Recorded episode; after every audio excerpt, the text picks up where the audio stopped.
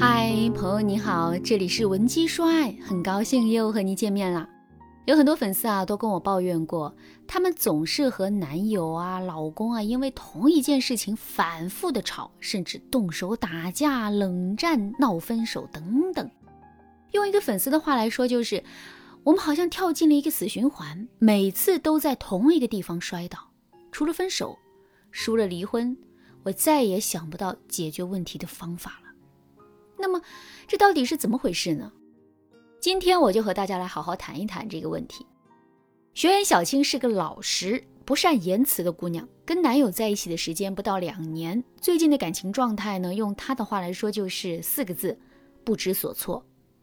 小青的男友啊，是一个遇到问题就要马上解决的性格，而小青则是遇到问题藏在心里，希望对方发现，期待对方主动解决的性格。如果对方没有发现，他会选择逃避或者闷闷不乐。比如两个人现在谈异地恋，谈到未来发展的时候，男友给出了三个选择：要么留在男生城市，要么去女生城市，要么就折中去一个共同喜欢的城市生活。他不仅这么说，还在积极的做准备，去研究城市的差异、工作生活的便利以及未来的规划。但是呢，小青每次讨论到这个问题，总是支支吾吾。她想了很多，比如去南方的城市，怕以后受委屈；让男友来自己的城市，又怕男友后悔埋怨自己；去一个新的城市重新开始呢，她又怕自己应付不来。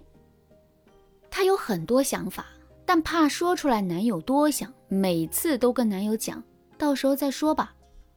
类似的情况还有很多，日积月累，男友也不再愿意跟小青分享他的想法了。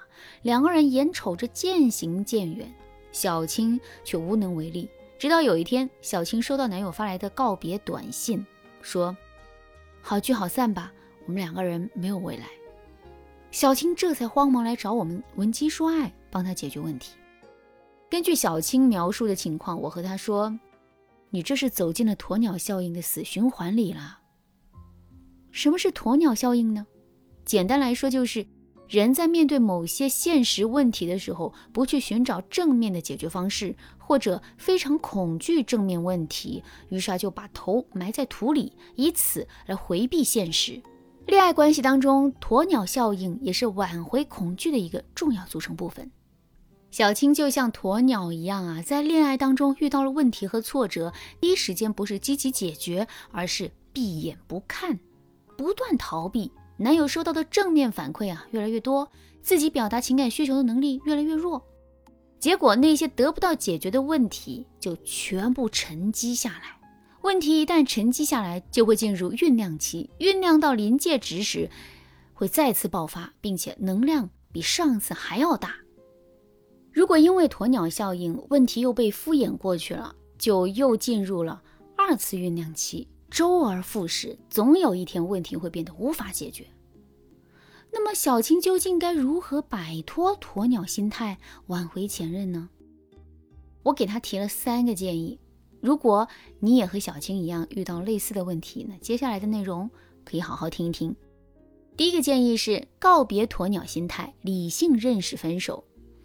很多女生分手后十分痛苦，因为她们无法接受分手的事实，无法接受自己被抛弃、被遗弃的现实，所以她们只能逃避，要么疯狂购物，要么暴饮暴食，要么一个人钻进被窝里再也不出来。小青就是这样，在分手后的很长一段时间啊，她沉浸在一个负面情绪当中，无法自拔。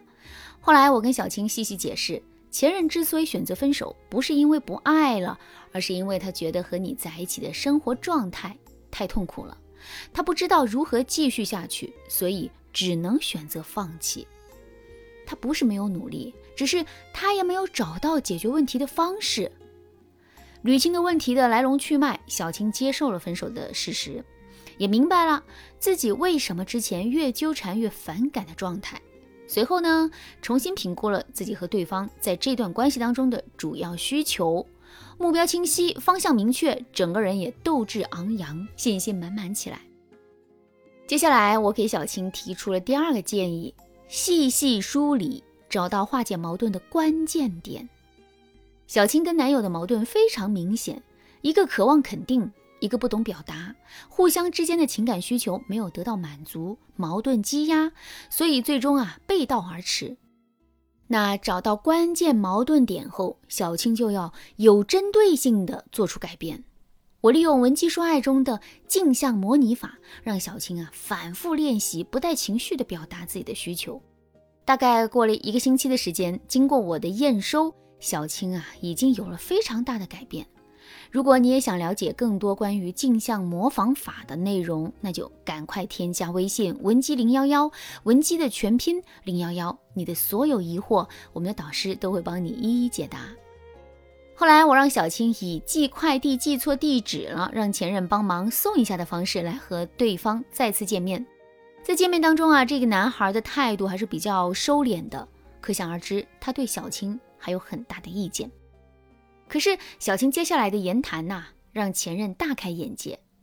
小青说了很多，也展示了很多。临走的时候，前任对小青说了一句话：“看到你的改变，由衷的为你开心。”这一次啊，我想男神看到了小青的改变，他应该知道小青已经不是从前的那个羞于表达的女生了。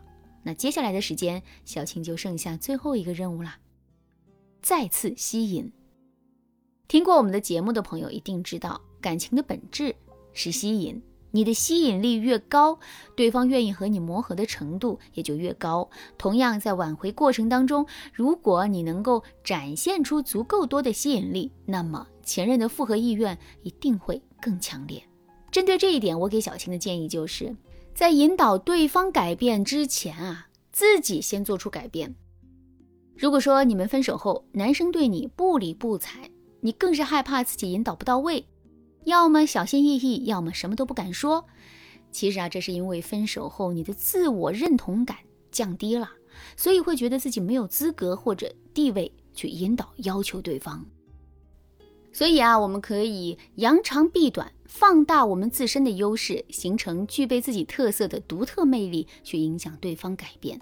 比如说，小青之前的沟通方式是在前任忙得焦头烂额的时候找搞笑段子，在对方放松的状态又去讨论严肃的话题，他简直就是破坏氛围第一高手。后来呢，在我的指导下，小青啊清晰地定位了两个人聊天的氛围，也能够抓准对方的情绪和状态，明确了什么时候适合讲什么话。这样几次沟通后，男生对小青的态度有了明显的好转，两个人的聊天呐。也没那么尴尬了。紧接着，在公司年会上，小青以喝多了忘记带钥匙为由联系了男生。看着曾经喜欢的女生光彩照人，不复之前暗淡颓废的样子，男友也是眼前一亮。最后，他们俩顺理成章的复合了。两个人坦诚了彼此的想法和过去的不愉快，打算一起把现在和未来经营好。那这就是小青和前任复合的全过程了，也是小青蜕变重生的真实纪实。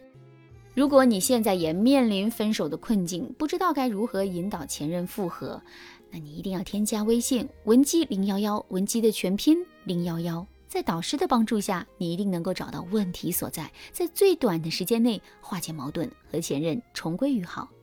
好啦，今天的内容就到这里啦，文姬说爱，迷茫情场，你得力的军师。